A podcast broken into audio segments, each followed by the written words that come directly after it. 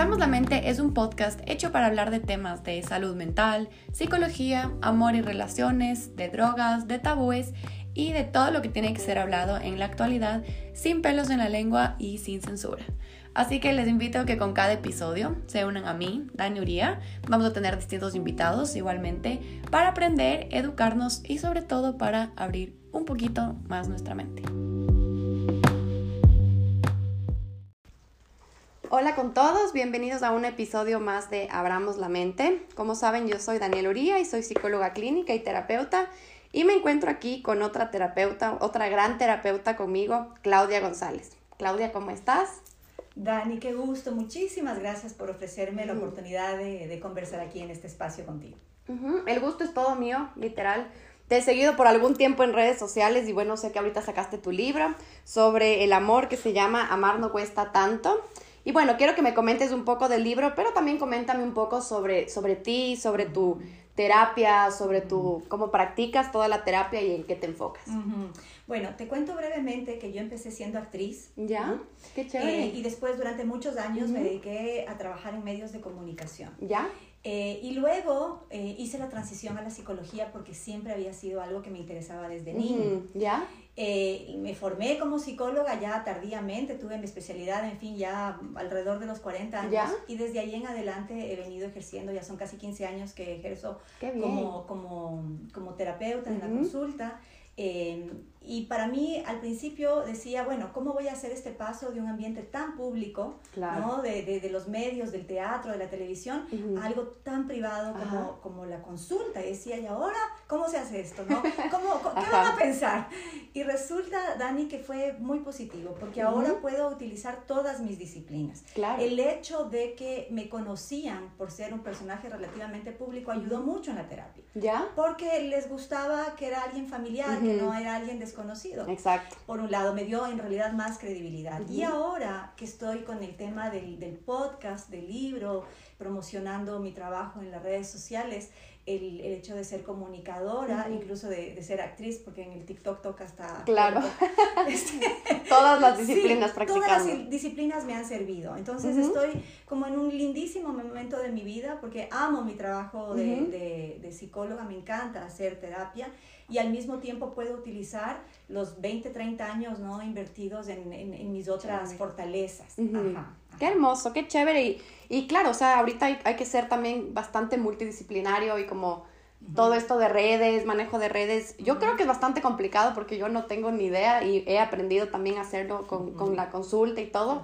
Pero, pero me parece que te estás luciendo, en realidad, así qué que qué bueno. Qué Ajá. Muchas gracias. Cuéntanos un poco, Claudia, de tu libro. Mira, este libro lo lanzamos en septiembre del 2021, Amar no cuesta tanto, que es un taller para vencer el miedo y vivir el amor.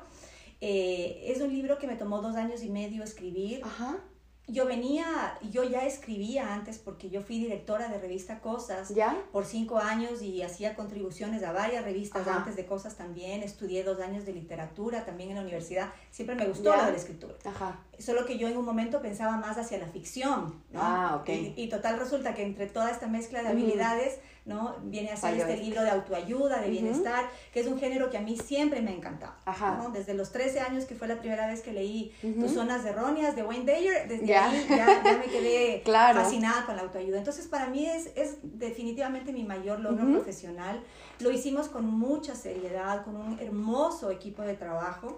Eh, y entonces creo que el libro tiene una excelente calidad, por un lado, técnica en cuanto a la escritura, técnica en cuanto a la experiencia como psicóloga y me gustó mucho poder compartir algunas de anécdotas de mi vida personal, porque yo no quería ser como la psicóloga distante que lo sabe claro. todo, ¿no? Sino la, la, la, persona, como digo en el libro, que estudió psicología para sanar sus propios dolores y en función de eso poder guiar a través también de mi propia experiencia, no solo profesional, sino personal, sí. a las personas que lo, que lo necesiten. Entonces el libro es cercano, con un lenguaje cálido, muy fácil de leer, con herramientas bien prácticas. Eh, cuento también anécdotas y testimonios de mis consultantes, por supuesto, en completa, eh, anónimos completamente. Claro. Entonces todo eso ha servido para que las personas que lo están leyendo se sientan identificados, se movilicen, despierten un montón de inquietudes y, y, quieran hacer cambios.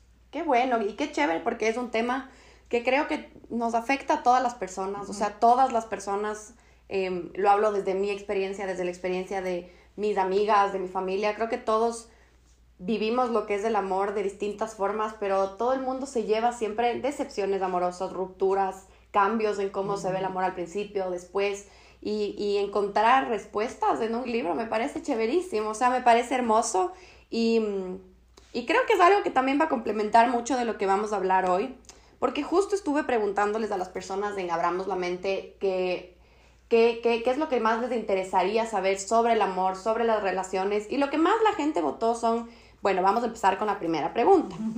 Entonces, la primera pregunta es, ¿cómo sería o cómo crees tú que es una buena comunicación en pareja? A ver, el tema de la comunicación, eh, le dedico todo el tercer capítulo a la comunicación en el libro porque tú lo habrás visto en tu consulta también, es un tema recurrente. La mayoría de, parejas, no solo de parejas, de relaciones interpersonales, ¿verdad?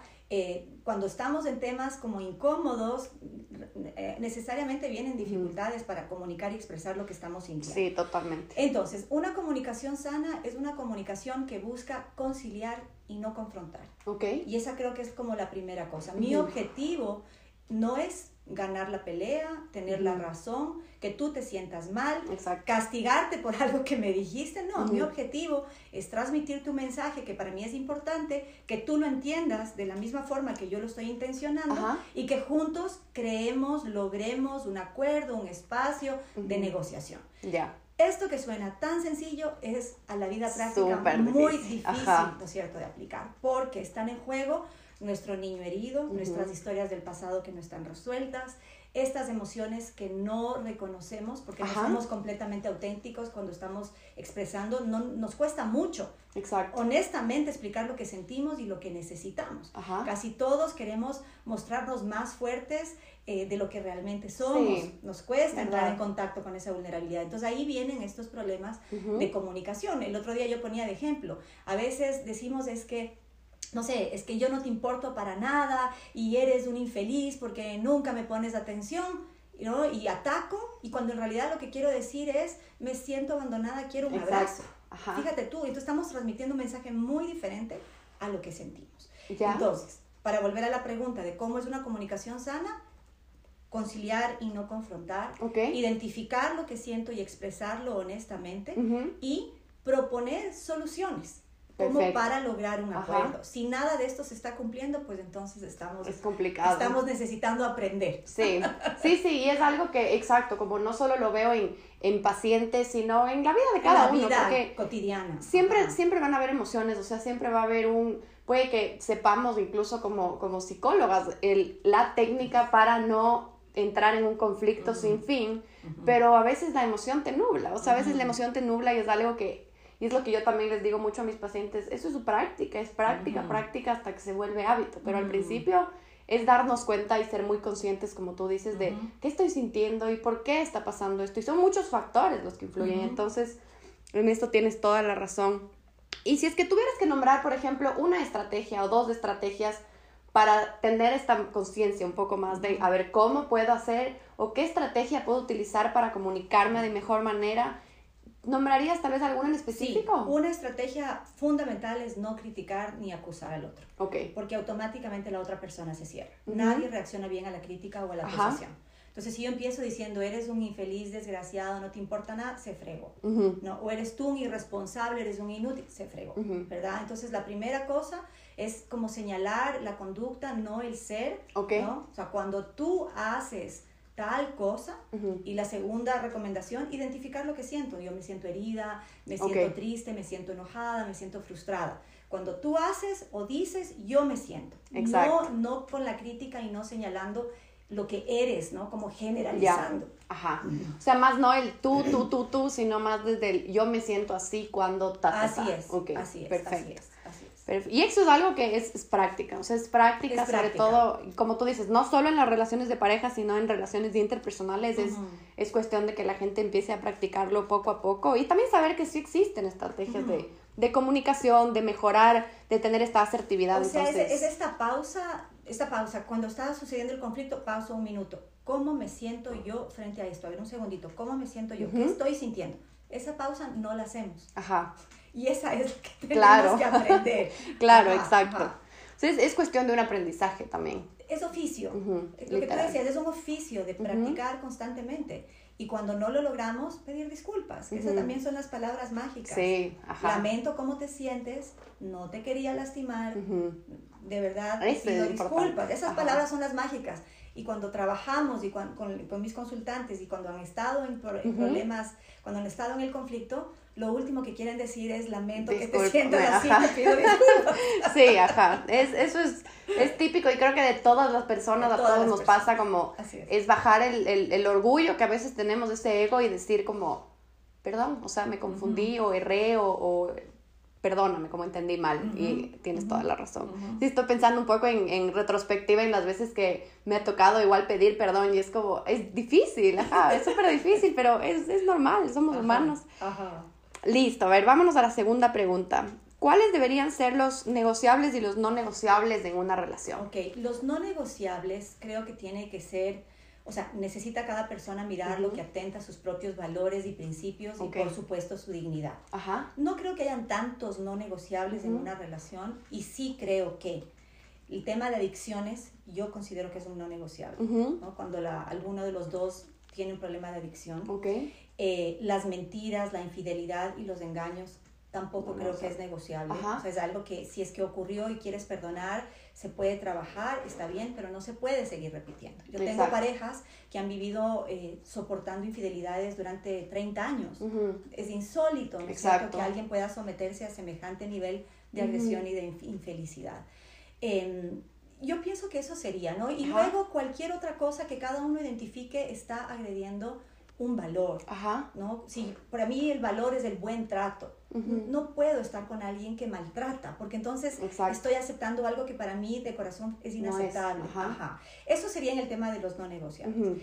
Y en los negociables, ahí sí es un mundo y depende de cada claro. caso, ¿no es cierto? Los negociables puede ser el manejo con la familia extendida, cómo son los tiempos que compartes con tus papás, yo con los míos, es un, tema bien recurrente, ¿no? Que, genera conflicto. El tema económico, cómo vamos a compartir cada uno, cada uno. Tenemos una cuenta en común, quién es el proveedor principal, eso también habría que discutirlo. La colaboración dentro de la casa ¿no? Porque hay mucha gente que no se involucra en la casa, van de pasada, ¿no? Y solamente es el uno, generalmente la mujer la que está a cargo de los niños o de los temas domésticos, esto, esto también genera, genera conflicto. Entonces son estos, estos temitas, el tema sexual sin duda, ¿no? Ahí también vienen, vienen ciertos conflictos y yo creo que todo esto se puede ir negociando. Son como los grandes temas. Ajá. Sí, y, y, yo creo que también entrando un poco a lo que hablábamos antes, a los, de los no negociables, Em, ¿Qué crees tú un poco sobre las formas sutiles o no tan claras, por ejemplo, de maltrato? Ajá, ajá. Que es, algo muy común, por ejemplo, en, pacientes que me dicen, eh, mi pareja controla ciertas cosas, como por ejemplo el control financiero, esa coerción de no te doy ninguna tarjeta ni nada, sino yo manejo esto o el control, por ejemplo, de no me gusta cómo estás vestida, eh, o no me gusta eh, que tú salgas a tal hora porque me tienes que pedir permiso. Estas cosas, ¿cómo, las ves tú? Porque eso es más difícil de explicar. Sí. y gracias por mencionar el tema del maltrato porque me estaba olvidando. Eso para mí también sería un no negociable. El maltrato que empieza siendo psicológico, después físico, ¿no? Esos tipos de abuso tampoco serían aceptables. Ahora, en esta comunicación, que sí puede ser maltratante, ¿no es cierto? En, este, en estos ejemplos de control que tú estás, que estás mencionando, yo creo que es algo que se puede trabajar, ¿no? Solo que no solo depende del que controla o el que pone estas, estas cadenas ¿no? al, otro, es también de quien lo permite, porque seguimos hablando de dos personas adultas. y, y, yo en el libro hablo en extenso, en el segundo capítulo, sobre el papel de la víctima, porque no podemos caer en la victimización. Eso es algo que no nos sirve, ¿no? no nos sirve porque seguimos sintiéndonos infelices y no nos damos la oportunidad de hacer cambio. Entonces yo puedo caer en el papel de víctima y decir, es que el otro me controla, es que el otro no me da plata, es que el otro no me deja salir. No, no, Exacto. no. En ese sentido, si yo no logro poner un límite, si me siento sometida, si estoy en una relación de poder-sumisión, en la cual mi pareja tiene el poder y yo me siento sometido, necesito trabajar, si es que es en terapia, y ganar ese poder para lograr poner los límites necesarios. ¿no? Entonces, a veces son modelos de comunicación, a veces entramos en este triángulo dramático de la víctima, el perseguidor y el salvador, y, y, son estilos que sí se pueden modificar. Lo que pasa es que demandan mucho trabajo y que las dos personas quieran hacer esos cambios. Claro, ajá. Qué bueno eso, porque yo creo que esto, esto que justo hablas del papel de víctima, es algo muy común porque también obviamente la persona sí está siendo controlada, sí está siendo sometida, pero a la final sí existe también mucha comodidad, creo, dentro de eso. Así es. y eso hace que también se perpetúe, ¿no? O sea, que la persona se mantenga y se quede en eso eh, y hace que no, tampoco tome una, una no sé, una opción de cambio, o sea, de voy a buscar terapia, me voy a separar o voy a hacer algo distinto, como que se quedan en esas situaciones y es complicado. Así es, así es. Es muy importante identificar eso. Ok.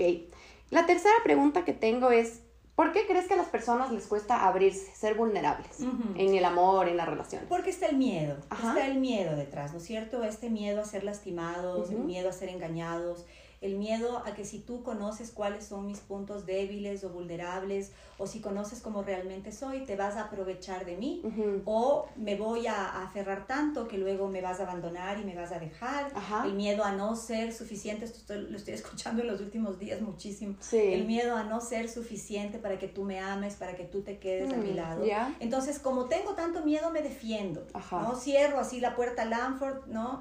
Me, me encapsulo y claro, el rato que me pongo estas armaduras, no logro establecer la conexión emocional que quiero. Entonces sí, es un mecanismo de defensa válido, y solo que te cierras la puerta también a la, a la conexión emocional. Entonces sí creo que esa vulnerabilidad tampoco es que se puede mostrar a cualquiera, ¿no? No es que yo hoy día te conozco y mañana ya, estoy vulnerable, porque yo conozco a alguna gente joven ahora que hace eso. Hay gente también de, de un corazón súper noble, muy necesitados de cariño, entonces a la primera señal en cambio, se lanzan, ¿no? De eso tampoco se trata, porque es necesario practicar este autocuidado, esta autoprotección, esto de ir como midiendo, midiendo hasta dónde necesito cuidar de mí misma, ¿verdad? Solo que cuando ya voy entablando más confianza, sí necesito dejarme conocer, ¿verdad? Y estar abierta a conocer al otro, porque de lo contrario, Dani, generamos una relación de fantasía.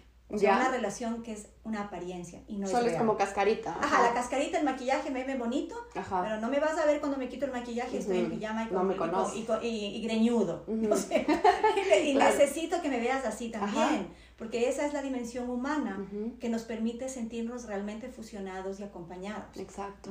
Sí, yo creo que también, o sea, algo que va de la mano de esto y, quiero que me cuentes qué opinas tú es, es un poco que esto es autosabotear la relación de manera un poco inconsciente, como que tal vez la persona no se abre, tiene este mecanismo de defensa, como mencionas tú, de no querer abrirse, no ser vulnerable pero al mismo tiempo desear estar con la persona. Y el no abrirse hace que la otra persona se aleje, porque ninguno de los dos está dispuesto a abrirse y cada uno se va por su lado y falla. Así y creo que es algo que pasa mucho ahora en estas, en estas relaciones de, de estoy y sí quiero estar, pero te demuestro que no, porque ¿qué vas a pensar si es que piensas que sí?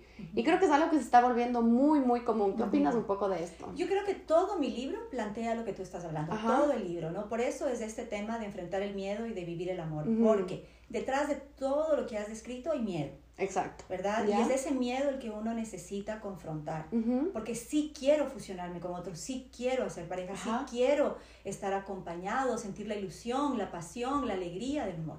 Y tengo tanto miedo que con el miedo estoy predestinado, estoy ya pensando y predestinándome, no, esto va a fracasar, me va a abandonar, esto no va a funcionar, entonces ya estoy como ya adelantándome a un final fatal, Exacto. ¿verdad? Y como ya me adelanto a eso, actúo en consecuencia. Si yo en el fondo inconscientemente tengo la creencia de que no va a funcionar, me voy a encargar de leer todas las señales negativas que confirmen esa teoría y me voy a encargar de actuar eh, lo suficientemente destructiva como para que eso ocurra. Entonces necesito identificar esas creencias y transformarlas. necesito creer yo misma que sí es posible, que sí puedo amar y ser amado.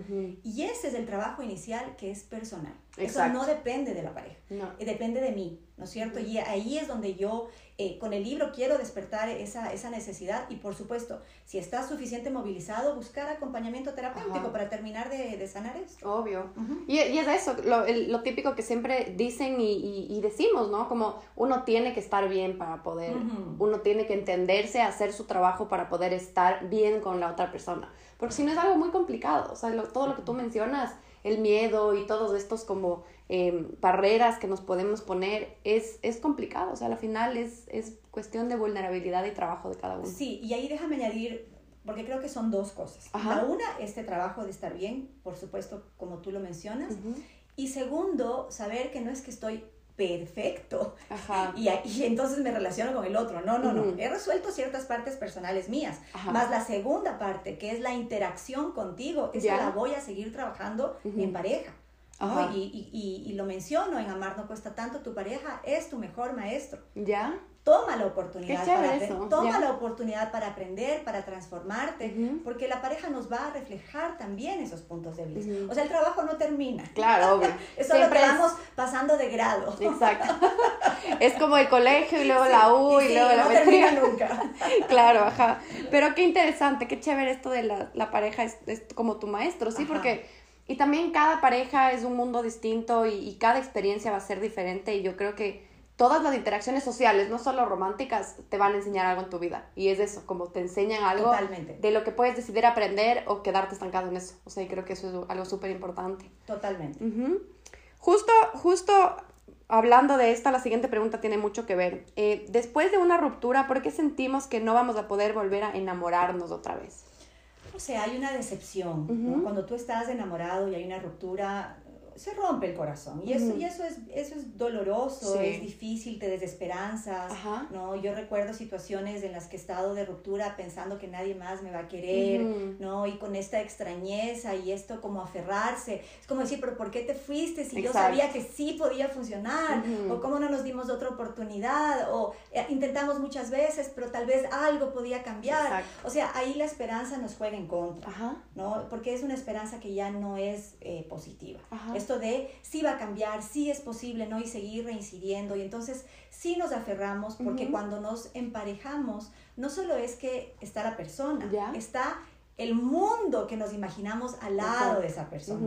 Toda la estructura, el futuro, la familia, la pareja, los viajes, todo lo que pueda hacer y todo eso se viene abajo. Entonces sí hay un proceso de pérdida y duelo, hay que vivir ese duelo, ¿no como aprender a despedirse, a aceptar que aunque yo quise, no fue posible. Y eso es doloroso y oh. cuesta muchísimo.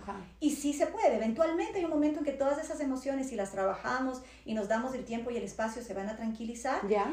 Y otra vez va a renacer la ilusión. Lo que pasa es que queremos, a veces somos impacientes y queremos que eso sea así rápido. Y si no es rápido, comenzamos a entrar en pánico porque decimos, no, entonces ya se fregó porque nunca voy a volver a, no voy a recuperarme, no lo voy a superar. Y sí se puede, pero también hay que darse tiempo. Justo tenía una chica que me preguntó por, por el Instagram de, de Abramos la Mente, ¿qué pasa con, con, porque ella me decía, yo tiendo a saltar de una relación a otra, o sea, como... Estaba, estuve muy enamorada una vez y luego salté a un chico y luego salté a otro chico y ya no siento exactamente lo mismo que sentí por el primero. Como, ¿crees que sea posible volver a sentir lo del primero? Entonces te ti esa pregunta, como que, ¿qué le responderías? Yo le diría que está huyendo a ese duelo. ¿Ya? O sea, no quiere como entrar en el, en el sufrimiento y en el dolor y entonces está buscando como estas curitas, ¿no es cierto?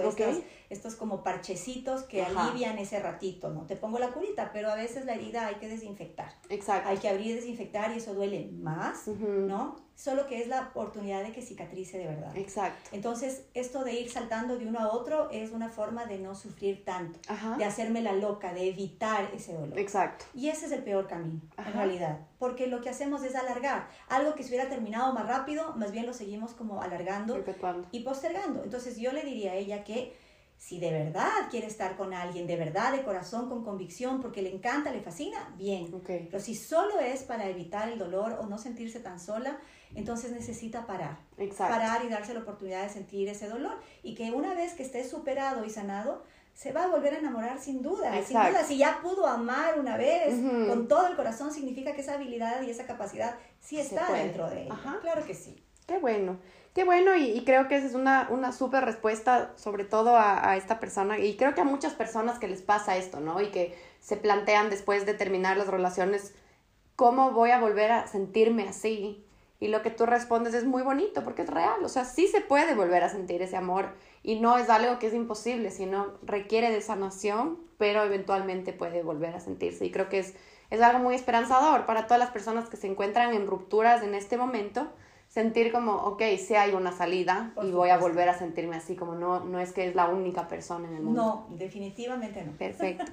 Claro, y eso es, es tal vez este como túnel en, el que nos encerramos cuando no estamos bien, que de verdad no puedes ver más allá, pero pero ahí es donde entra un poco estos espacios del podcast o, tu libro, eh, una terapia como de poder la otra persona o tu terapeuta o el escritor, o sea, decirte como, esto sí tiene una solución, pero date el chance, como que permítete. Entonces, qué lindo, creo que eso es algo muy lindo. Algo también que te quería preguntar, y ya yéndonos a, a la última preguntita, es cómo distinguimos entre lo que es un apego a lo que es amor. Ajá. Sí, y es importante porque creo que se confunde, ¿verdad? Muchísimas Bastante, Ajá.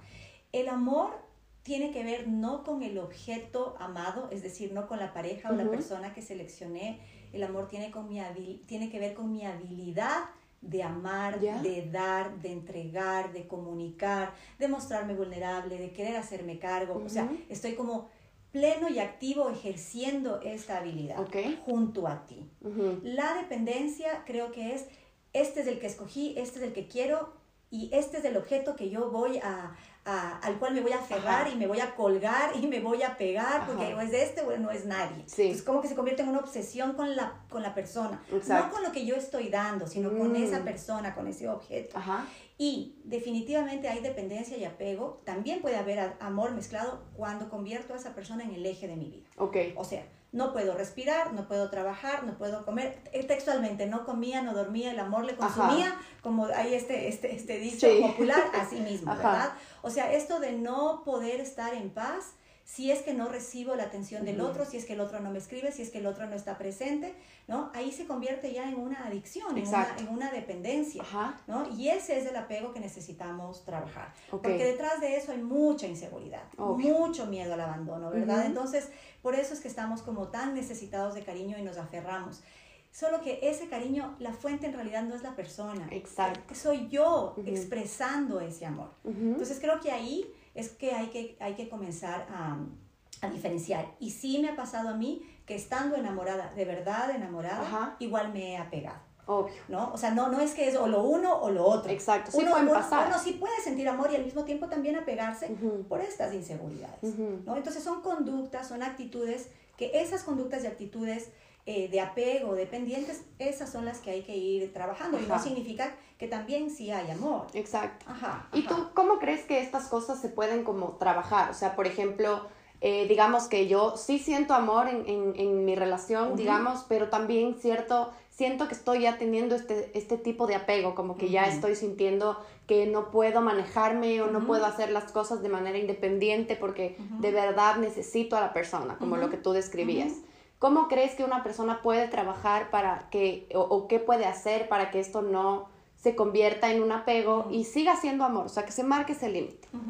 Ahí me surgen eh, varias cosas. La una, creo que sí hay que trabajar la historia familiar. Seguramente hay eventos dolorosos y justamente eh, apegos seguros o inseguros que, que, tuvimos con nuestros cuidadores, con nuestros padres, entonces se despertó como esta alerta, ¿no? De que me vas a dejar o voy a perder o no sé si vas a estar ahí, eso habría que revisar por un lado. Por otro lado, todo el sistema familiar, ¿no? De cómo me estoy relacionando incluso en el presente, porque tal vez ahí también he aprendido, ¿no? Estos, estas formas de apego que no son positivas. Exacto. Eh, y luego, bueno, el acompañamiento terapéutico que siempre vuelvo y repito, claro, nosotras como psicólogas sí. lo vamos a recomendar. claro. Solo, que en realidad yo veo tanta transformación que no me canso, ¿no es cierto?, de hacerle publicidad a, la terapia.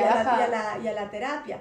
Eh, diría con todo esto y también identificar una cosa, y esta es una eh, condición, cuando hablábamos de los no negociables, una condición sine qua non en una relación es que tiene que ser recíproco. Ok. Esto no podemos descuidar. Perfecto. ¿no? Así como doy, recibo, es una dinámica de dos. Exacto. Y muchas veces cuando hay este, este apego que no puedo terminar de trabajarlo, es porque en realidad estoy detectando que la otra persona no es recíproca. Y ahí sí, ahí saltan las alarmas, ¿verdad? Porque si en realidad yo estoy mendigando amor, rogando por atención, pidiendo que me hagas caso, ¿no? Tocándote a la puerta cada rato porque no, no te acuerdas de mí. Entonces ahí ya no es que es apego, es que yo tontamente estoy quedando en una relación que no es recíproca. Que no, donde no siento, donde no siento que la otra persona está sintiendo lo mismo, exacto. Devolviendo. Entonces ahí hay que hacer un alto porque efectivamente, tal vez en realidad más bien necesitamos considerar un retirarse. Ajá, ¿no? exacto. Porque si el otro no me da y yo estoy desesperada porque me dé, obviamente me estoy exponiendo a una situación en la que voy a, caer en estos apegos. Exacto. Y justo, justo, justo estaba pensando en, en, en personas que me han comentado que les ha pasado esto y que creo que hasta un punto, yo a veces en, terapia lo comparo como a una adicción, como que cuando una persona llega a tener este apego tan fuerte, eh, incluso el cerebro, incluso el cuerpo ya te pide como tener a la persona y ni siquiera es porque en serio estás recibiendo, como tú ahorita dices, recibiendo em, de regreso eh, ese amor, esa validación, tal vez esa calidad de tiempo de calidad y todo, sino tal vez porque solo es una necesidad del pasado que estás intentando su, como resolver. resolver con esa persona. Y es lo que yo siempre les digo, como esto es como una adicción. Mientras más te aferres y más te quedes, más te va a doler, más te va a costar salir. Pero es algo que creo que a, las personas que les pasa es súper difícil como poder hacerlo. Y ahí es donde volvemos a decir lo de la terapia, porque creo que hasta un punto cuando ya tienes heridas de apego del pasado, de, de tu familia, y replicas esto en una relación. No sé qué opines tú, pero yo creo que es muy difícil tú darte cuenta. O sea, tener esa conciencia de esto me está pasando y puedo salir por mí por mí sola, como por mi cuenta. Sí, es difícil salir por su propia cuenta, sí, porque como dices tú, ya si hay un tema de, de adicción, hay una dependencia que ya desde todo el sistema nervioso, ¿no es cierto? Gritando porque esa persona esté a tu lado. Sí, es verdad. Y también quien opta por no buscar ayuda, que es también respetable, lo que puede ocurrir es que va a, va a, tener que tocar fondo, o sea, va a tener que repetir muchas veces o llegar a un punto de sentirse tan mal para recién reaccionar y darse cuenta. Entonces, esa es la pena, ¿no? Que, que, a veces necesitamos sufrir un montón hasta entender, hasta, que, entender, hasta que nos caiga la ficha. sí, Y, y, es, y es como tú dices, una pena, pero creo que puede ser muy iluminador al final del camino, como que la persona va a encontrar a la final una forma de escape o de sanación por medio del dolor. Y eso es. bastante común y creo que es, es, es, válido también como... Es válido porque cada uno tiene su propio camino y definitivamente, neurológicamente está comprobado que nada enseña más que el dolor. Exacto. Y lo que pasa es que eso está verdad. Lo que pasa es que lo podemos ver como una oportunidad, o sea, de aquí sale mi transformación y sale mi crecimiento de este dolor tan grande, es un dolor que tiene propósito, o lo puedo ver como la víctima, pobrecito yo, porque a mí, ¿no? Todo el mundo es, es, horroroso, monstruo malo y yo, pobrecita yo. Esa es la parte que hay que evitar. Perfecto, Claudia. Entonces, nada, muchísimas gracias por todo esto. Creo que ha sido un podcast muy enriquecedor. Eh, responde a todas las respuestas que la gente me planteó. Cuéntanos un poco dónde podemos encontrar tu libro, cómo te podemos encontrar en redes sociales y, cómo te podemos encontrar en general. gracias, Dani, gracias. Aquí estoy, a que me encuentren. bueno, primero, ya que estamos en un podcast, invitarles a que escuchen también mi podcast que se llama Mar no cuesta tanto, igual que el libro. Está en, está en Spotify y en Apple Podcast. El libro Amar no cuesta tanto está disponible en todas las librerías del país, en, en Mr. Books, en Librimundi, en Librería Española, en Diaul, en el Paseo San Francisco, en Quito eh, en Libricuenca, en Cuenca, en el Supermaxi a nivel nacional. y acabamos de subirlo hace poquitos días a Amazon. Entonces, si hay personas de otros países que nos están escuchando, pueden adquirir el ebook en Amazon. Perfecto. Eh, luego las redes sociales, estamos en TikTok como Claudia González Psicóloga, en Instagram como CG Psicología, C de Claudia, G de González, Psicología como un al final. Eh, y nuestra página web, el libro se puede comprar en línea también en amarnocuestatanto.com. O sea, de que me encuentran, me encuentran. Perfecto, igual para toda la gente que, que si no la encuentran en el post del podcast va a estar tallada tu página y todo para que puedan seguirle a Claudia. Y, y, eso, Claudia, muchísimas gracias. Qué lindo espacio, qué chévere también conocerte. Y cualquier pregunta que tengan, por favor, eh, le pueden escribir a Claudia por Instagram, me pueden escribir a mí y intentaremos responderles las preguntas que tengan sobre este tema. Así que gracias por escucharnos, gracias a ti. Un beso, un abrazo, Dani, gracias. Mi placer conocerte y charlar contigo. Qué bueno. Y gracias a todos por escucharnos y por estar en otro episodio más de Abramos la Mente.